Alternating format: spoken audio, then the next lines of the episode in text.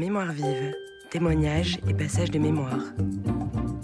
Une série d'émissions proposée par Arnaud Darras. Une création radiophonique RPL. Il y a un an, nous étions allés à la résidence autonomie Le Clos du Bourg de Lambersart et nous avions réalisé avec les résidents trois émissions sur le thème des métiers. Retour au Clos du Bourg pour ce numéro hors série de Mémoire vive, avec cette fois-ci le thème des passions, des hobbies. Et on va partir écouter les témoignages de cinq résidents qui sont fans de foot, de musique, de fleurs, de bridge et de peinture. Vous écoutez Mémoire vive sur RPL Radio. Madame Verdron Janine, Et quelle est votre passion, Madame Verdon la peinture. Je peins depuis l'âge de 50, euh, attendez, 53 ans. J'ai élevé des enfants pendant 30 ans. Ma passion, c'était, c'était même pas un métier, c'était une vocation. J'aimais les enfants et puis je me suis vouée à eux.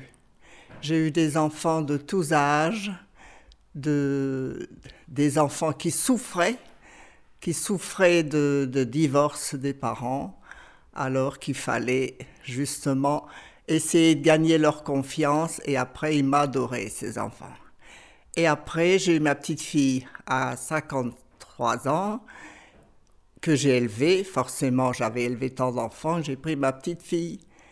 Et puis, mon mari était d'accord avec moi pour que je me lance dans la peinture. J'avais rencontré un peintre et quand j'ai vu ce qu'il faisait, j'ai dit, mon Dieu, j'aimerais faire ça. Et alors, je suis partie aux beaux-arts apprendre une année pour le dessin, pour la perspective et tout. J'ai peint deux ans anonymement, personne ne le savait. Et quand j'ai montré ce que je faisais à un peintre confirmé, il m'a dit maintenant vous pouvez exposer, c'est c'est ça, c'est bien. Et j'ai continué, travailler, travailler beaucoup, faire partie des clubs, en prendre et en laisser, bien sûr. Et puis alors, ben maintenant, ça a été après des, des expositions un, un peu partout, travailler sur le terrain pendant deux années. Et puis mon mari, comme j'avais pas de permis, mon mari me conduisait partout. Et je peux le remercier de faire ma passion parce que c'est grâce à lui qui m'emmenait partout comme j'avais pas de permis. Et je continue tout le temps. Ça fait partie de ma vie. Et alors, et je, et j'ai des enfants qui prennent le relais. Voilà. Est-ce que vous avez des thèmes de prédilection dans la peinture? Ah, c'est la nature. C'est la nature. Oui. J'ai tout ce que je vois. D'ailleurs, euh, mon mari disait toujours, t'es toujours ailleurs. Eh ben oui, c'est ça. C'est ça quand on peint. On regarde les couleurs, on regarde les ombres, euh, on découvre. Et quand je rentre, ce que j'ai découvert, j'essaye de le, de le, tout de suite de le mettre sur la toile. En vacances, quand je reviens de vacances, j'ai vu, on allait beaucoup en Provence, euh, je voyais des champs de lavande et tout. Je déposais ma valise, je sortais pas mon linge, rien, et je sortais une toile. Et ce que j'avais vu, il fallait le mettre. C'était pas le lendemain, c'était le jour. Le jour même quand je rentrais, il fallait faire ça. Et alors en quelques heures, c'était ça. Parce que le premier coup, le premier jet, on voit tout de suite si ça va être. Et c'est ça, c'est ça. On ne doit pas chercher, et puis le pourquoi, le comment. euh, J'ai rencontré des personnes qui disaient Oh, je ne sais pas quoi faire euh, aujourd'hui. Eh bien, je lui ai dit Prenez un tricot, faites de la couture. Mais ne peignez pas. À n'importe quelle heure de la journée, mon mari dit Qu'est-ce que tu fais? J'ai envie de peindre et j'ai envie. Et quand on a envie, c'est ça. C'est quoi votre plus beau souvenir, le plus beau paysage que vous ayez vu, puisqu'on parlait de nature, et que vous, que vous avez peint? Le plus beau souvenir, c'est une personne qui m'a acheté, qui est ici. C'est une route que j'ai vue une fois que j'étais avec mon mari sur la route, une route qui montait dans le brouillard. Et quand j'ai vu ça, j'ai dit, bon, ben, je vais essayer de la mettre sur la toile. Et j'ai mis sur la toile cette route qui montait, avec toute une, rangée d'arbres qui fuient. Et puis j'ai arrivé à, mettre ce brouillard dans le fond avec des fougères devant. Et cette personne qui l'a acheté, elle dit, tous ceux qui viennent, ils disent, mais de où il vient ce tableau? Alors en plus, il est très sombre, bien sûr, avec le brouillard, tout ça. On ne peut pas donner de la lumière. Et elle a mis un spot au-dessus pour l'éclairer parce qu'il est assez sombre. Mais il dégage quelque chose. Et après, j'ai fait un olivier. J'ai arrivé à faire le, tronc tout tortueux. Comment j'ai fait, on n'en sait rien, on n'en sait pas et y vivait. C'est un peintre qui me l'a acheté. Ce tableau est parti en Australie avec elle. Et puis la toile l'intéressait, mais l'encadrement n'en voulait pas. C'est la toile. Et puis, il est vivant, votre tableau. Comme elle était peintre, elle a eu une émotion pour ce tableau. Et vous? Oui, j'ai eu une émotion. Mais malheureusement, ça n'arrive pas souvent. C'est ça. Mais quand on a envie et qu'on a une, on doit le capter tout de suite. Tout de suite. Qu'on fait quelque chose, qu'on laisse tout et on sort une toile. Et alors, le, le peintre que j'ai rencontré, les peintres, il me disait, il faut remplir sa toile. Vous mettez, allez, les couleurs. Et vous voyez tout de suite. Tandis que quand je vais dans des clubs, ils commencent à faire non, c'est pas du dessin, ça. Ça n'a pas d'importance si maintenant, bon, je, je tremblote un petit peu, mais ils disent, ça fait rien. Si, la toiture, elle va comme ça, laissez comme ça. Laissez, c'est le premier jet. Ne peaufinez pas, il faut pas, faut pas. faut laisser comme ça. Et c'est les plus beaux tableaux.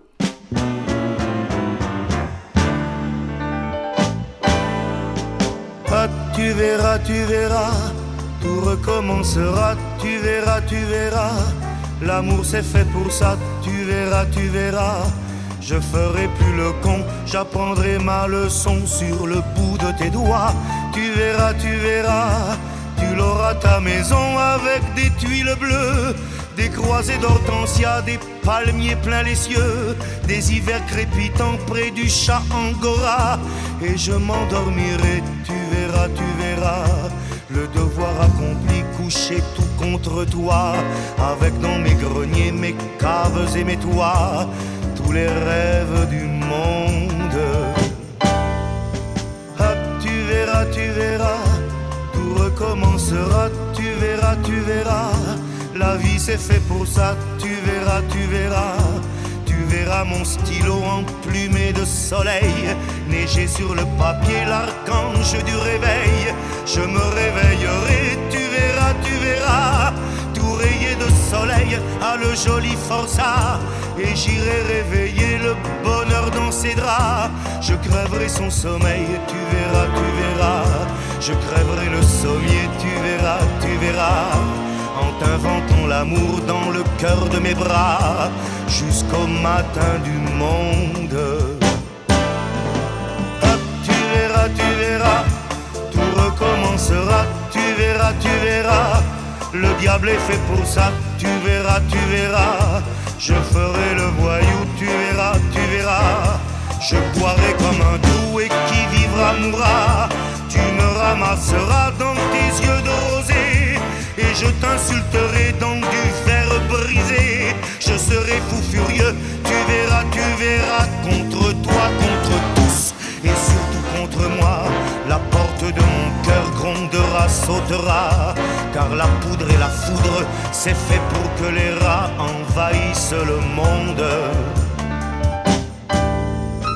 Ah, tu verras, tu verras, tout recommencera, tu verras, tu verras. Mozart est fait pour ça, tu verras, entendras. Tu verras notre enfant étoilé de sueur s'endormir gentiment à l'ombre de ses sœurs et revenir vers nous scintillant de vigueur. Tu verras mon ami dans les eaux de mes bras craquer du fin bonheur de se sentir aidé. Tu me verras chérie allumer des clartés et tu verras tous ceux qu'on croyait décédés reprendre souffle et vie dans la chair de ma voix jusqu'à la fin des mondes. Ah, tu verras, tu verras.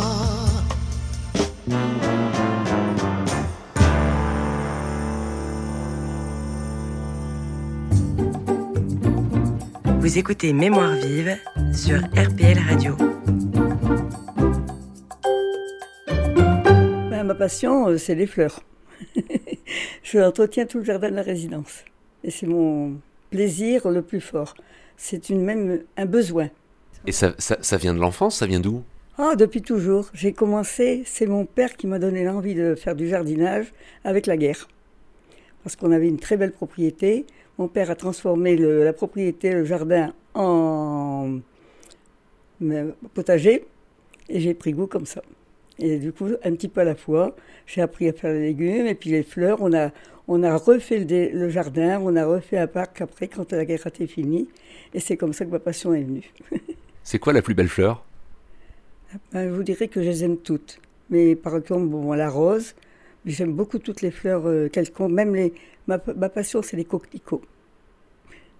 Parce que quand j'étais jeune, j'avais mon parrain qui avait un marais.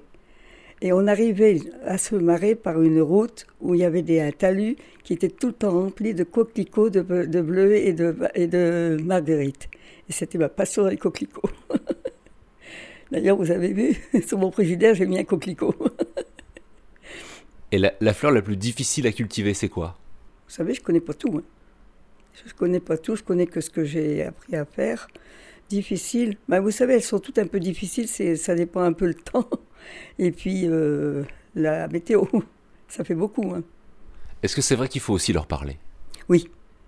Les fleurs, quand on part dans une- un appartement et qu'on laisse ses plantes, les plantes s'étiolent. Elles ont besoin d'une présence et de leur parler. Moi, je leur parle. Qu'est-ce que vous leur dites? Quand elles ne sont pas belles aujourd'hui, faites un effort. c'est. Oh, On parle comme ça, quoi, parce que c'est plutôt d'entendre parler, à mon avis, que les fleurs, elles sentent que c'est invité, qu'il y a une présence à côté d'elles.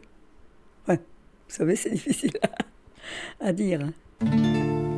On est bien peu de choses et mon amie la rose me l'a dit ce matin.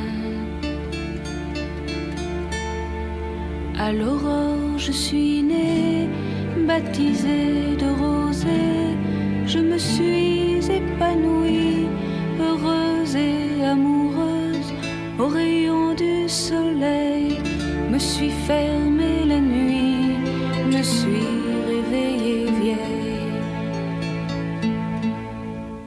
Pourtant j'étais très belle, oui j'étais la plus belle des fleurs de ton jardin. De choses et mon ami la rose me l'a dit ce matin. Vois le Dieu qui m'a faite, me fait courber la tête, et je sens que je tombe, et je sens que je tombe. Mon cœur est presque nu, j'ai le pied dans la tombe, déjà je ne suis plus. Tu m'admirais hier, et je serai poussière pour toujours demain. On est bien peu de choses et mon amie la rose est morte ce matin. La lune cette nuit a veillé mon ami. Moi en rêve j'ai vu, éblouissante et nue, son âme qui dansait bien au-delà des nues Crois celui qui peut croire, moi j'ai besoin d'espoir, sinon je ne suis rien. Ou bien si peu de choses, c'est mon ami la rose qui l'a dit hier matin. Vous écoutez Mémoire vive sur RPL Radio. Ben, je suis Monique Isoré, je suis dans ma 90e année, mais encore euh, très, très vive euh, d'esprit et j'adore jouer au bridge. Donc voilà, votre passion, c'est le bridge. D'où vient cette passion? Oh. Euh, toute petite, mes parents jouaient toujours aux cartes. Ils ont commencé à jouer à la manille, après à la belote, après au bridge. Alors à l'âge de 10 ans, j'avais déjà les premières règles de bridge et après, euh, bon, bah, ça a changé, j'ai plus de partenaire. Et euh, quand je me suis mariée, mon mari n'aimait pas tellement jouer au bridge. Parce qu'il trouvait que dire les annonces, autant mettre son jeu sur la table. Parce que quand on annonçait très bien, on sait très bien ce que les personnes y ont. Alors donc j'ai arrêté de jouer au bridge. Et depuis, parce que ça m'ennuyait, j'y allais encore un peu, mais il restait à la maison. Et ça m'ennuyait de le laisser tout seul des après-midi complètes euh, quand il était en retraite et puis très bien pour aller jouer au bridge. Donc j'ai arrêté. Et euh, au décès de mon mari, je suis partie à Douai dans un EHPAD parce que au moment du décès de mon mari, on avait retenu là-bas. C'est un EHPAD chez Jean Menu euh, qui est très bien. Et euh, si vous voulez, là, il y, avait euh, des joueurs de bridge un peu qui m'ont remis dans le bain de jouer au bridge. Et il y avait des concours aussi avec Adoué. Alors je me suis remise à jouer au bridge. Et quand je suis revenue ici, parce que j'aimais mieux Lambersart, je suis née à Lambersart, rue du Bourg. Et à Douai, je ne conduisais plus ma voiture parce qu'il y a énormément de ronds-points. De, je connaissais rien de la ville de Douai. Alors, résultat, je sortais plus. J'étais dans cette résidence où j'étais en train de m'encrouter. Alors, évidemment, j'avais un plus grand logement. Mais enfin, ici, j'ai la chance quand même d'avoir un des plus grands pour une personne seule. Et donc, euh, c'est ici que je me suis mise à rejouer au bridge. Alors, j'étais ravie quand j'ai su qu'au Mont-Garin, il y avait des, euh, des personnes qui faisaient partie de la Fédération française de bridge euh, qui, où je pouvais aller jouer. Voilà. Vous jouez tous les jours au bridge? Pas tous les jours, donc euh, le lundi, le mardi, le mercredi, le jeudi. le vendredi, c'est la belote et le samedi et le dimanche, ça dépend des si je reçois des amis. Est-ce que vous faites aussi des compétitions de bridge? Des compétitions de bridge, ben, euh, des compétitions à l'extérieur, des tournois extérieurs, non, je ne le fais plus parce que j'ai pas une partenaire attitrée ou tout au moins pas une partenaire qui voudrait euh, aller en faire. Et sans partenaire, c'est difficile quand même. C'est quoi les qualités pour être euh, une bonne joueuse de bridge? Pour de la mémoire. parce qu'il faut se rappeler toutes les cartes qui sont tombées. Il faut quand même savoir respecter certaines règles. Parce que quand on va euh, dans des faire euh, quand on va par exemple comme au Montgarin où c'est quand même des il y a des premières séries des deuxièmes séries et tout ça si on répond pas euh, qu'on doit répondre ils appellent l'arbitre. Bon. Mais quelquefois moi je leur dis c'est pas pour tromper l'adversaire c'est parce que je ne sais pas. J'ai pas je leur dis que j'ai pas leur niveau alors donc à ce moment-là ça passe quoi donc c'est pour ça que je ne vais pas faire des compétitions à l'extérieur. Il y a d'autres jeux de, cartes qui vous intéressent ou c'est uniquement le bridge? Bah, je suis à la belote, mais enfin, quand on a joué au bridge, la belote, c'est un peu. Oh, c'est le jeu des, autres, parce qu'il y a que 32 cartes au lieu de 52. Ma maman est décédée à 103 ans et demi, pas dans un foyer résidence, chez elle, et elle joue encore au bridge. Donc c'est ce qu'on peut vous souhaiter, de continuer à jouer au bridge? Peut-être que je serai centenaire. Ça fait cent longs hivers que j'use le même corps. J'ai eu cent ans hier, mais qu'est-ce qu'elle fait la mort? J'ai encore toute ma tête, elle est remplie de souvenirs, de gens que j'ai vus naître puis que j'ai vus. J'ai tellement porté de deuil que j'en ai les idées je suis là que je me prépare, je choisis mon cercueil. Mais le docteur me répète, visite après visite, que j'ai une santé parfaite. Il est là qui me félicite.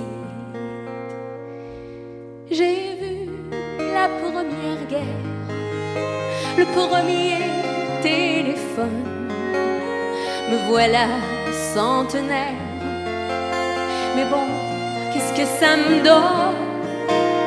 Les grands avions rugissent, il y a une rayure au ciel. C'est comme si l'éternel m'avait rayé sa liste. Ça fait cent longs hivers que j'use le même corps. J'ai eu cent ans hier, mais qu'est-ce qu'elle fait la mort? Qu'est-ce que j'ai pas Qu'il faudrait que je finisse Perdre un dernier ami, enterrer mes petits-fils. J'ai eu cent ans hier, ma place est plus ici. Elle est au cimetière, elle est au paradis. Si je méritais l'enfer, alors c'est réussi, car je suis centenaire et je suis encore en vie. Moi, je suis né aux chandelles, j'ai grandi au charbon. Bien sûr que je me rappelle du tout premier néon. J'ai connu la grande crise, j'allais avoir 30 ans. J'ai connu les églises avec du monde dedans. Moi j'ai connu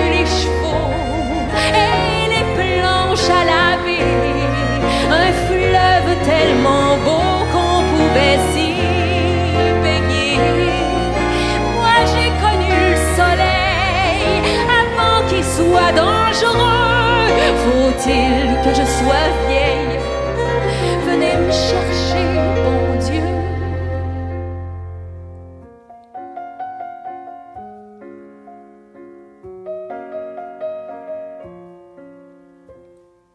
J'ai eu cent ans hier, c'est pas que j'ai pas prié, mais ça aurait tout l'air que Dieu m'a oublié. Alors j'ai des gardiennes, que des nouveaux visages, amis de passage payés à la semaine. Elles parlent un langage qui ne sera jamais le mien. Ça me fait du chagrin d'avoir cinq fois leur âge et mille fois leur fatigue immobile à ma fenêtre pendant qu'elles naviguent tranquille sur Internet. C'est vrai que j'attends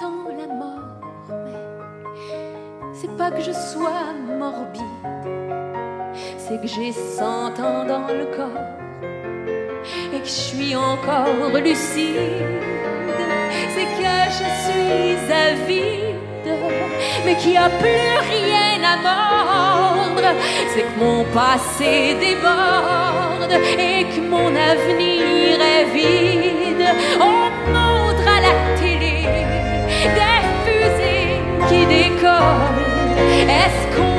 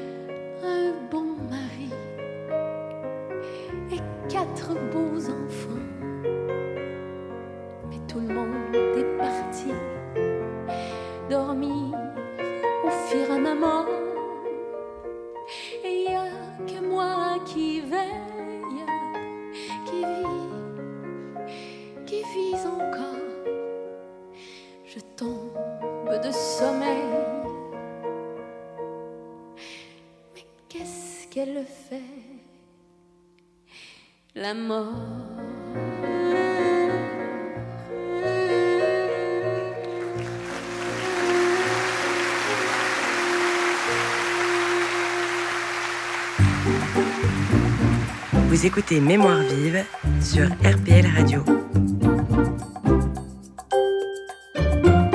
C'est quoi euh, vos passions ou votre passion? Bah, Écoutez, j'ai pas de passion spéciale. J'aime tout en général. Tout ce que j'entreprends, ça me plaît. Donc j'ai pas une. Bon, j'aime la musique, j'aime le cinéma, j'aime les même les musiciens l'Angleterre, les Beatles, le Pink Floyd, euh, euh, Genesis. euh, j'aime beaucoup le cinéma. Donc euh, je pourrais y aller tous les jours. Enfin, il faut que ce soit des films euh, quand même euh, renommés. hein, qu'on- on me dit que c'est bien. Vous avez cité des, des chanteurs et des groupes pop rock. Comment se fait-il que ce soit vers cette musique-là que, que vous alliez justement? Ben, J'avais mes parents, enfin pendant la guerre, on, on avait quand même pas mal de musique qui venait d'Angleterre. Donc on avait que la radio à ce temps-là. Et donc j'aimais beaucoup tout, tout ce genre-là. Puis après, petit à petit, euh, euh, je sais pas, j'aimais beaucoup euh, tout, ça, tous ces chanteurs-là. Autant j'aime pas les boyer machin. Mais enfin, j'aime bien aussi les, beaucoup les musiques euh, de films. Ça, j'aime bien.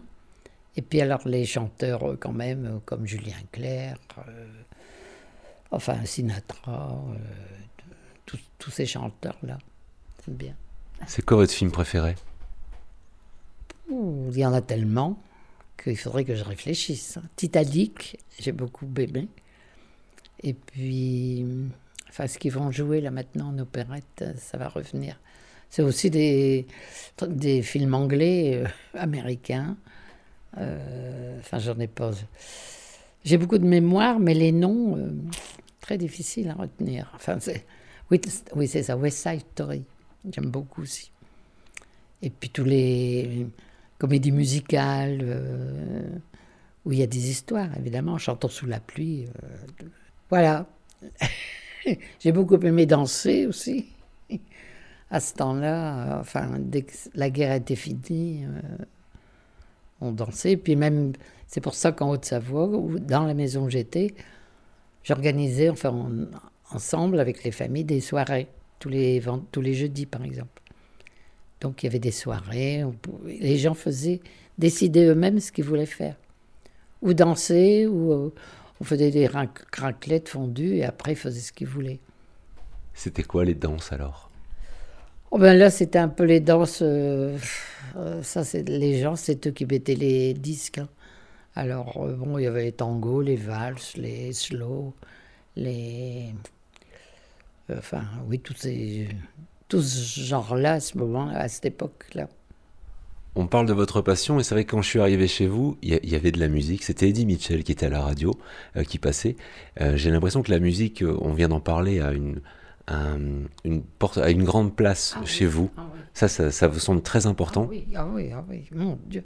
C'est mon premier geste. euh, et je trouve que c'est d'un mortel quand il n'y a rien.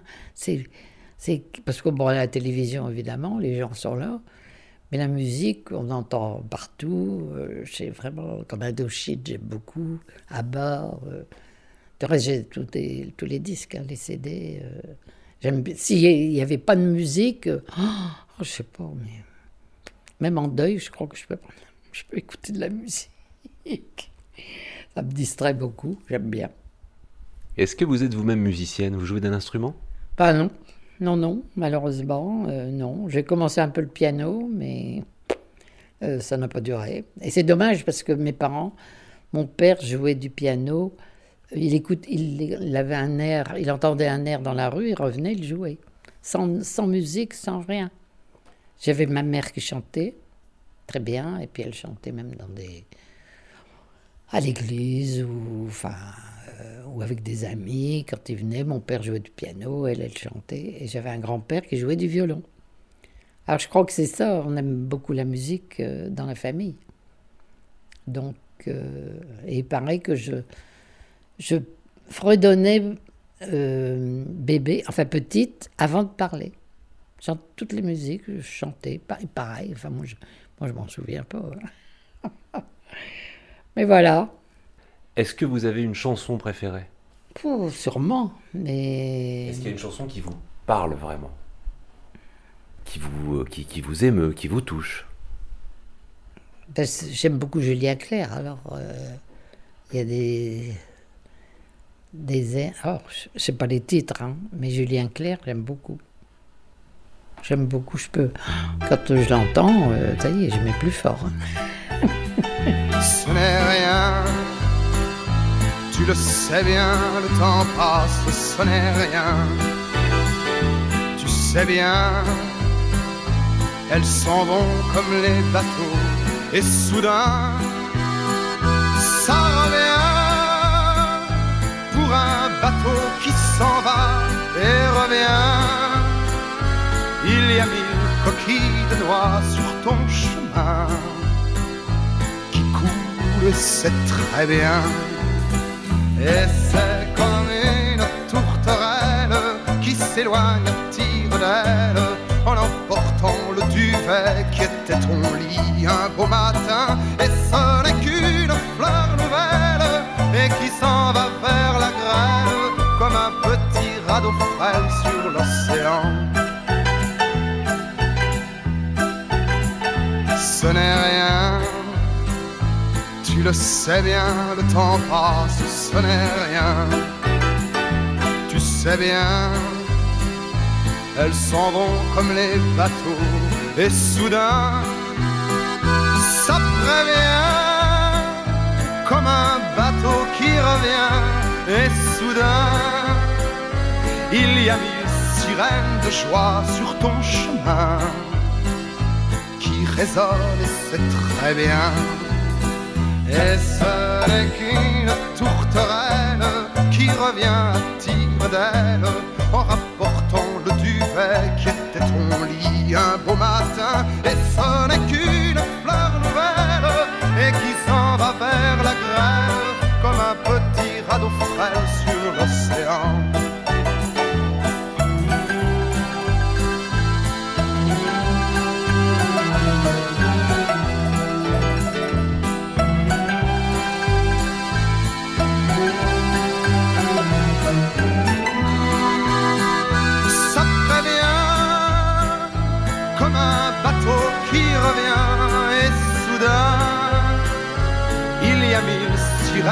sur ton chemin qui résonnent et c'est très bien. Et ce n'est qu'une tourterelle qui reviendra tire d'aile en rapportant le duvet qui était son lit un beau matin. Et ce n'est qu'une fleur nouvelle et qui s'en va vers la grêle comme un petit radeau sur l'océan.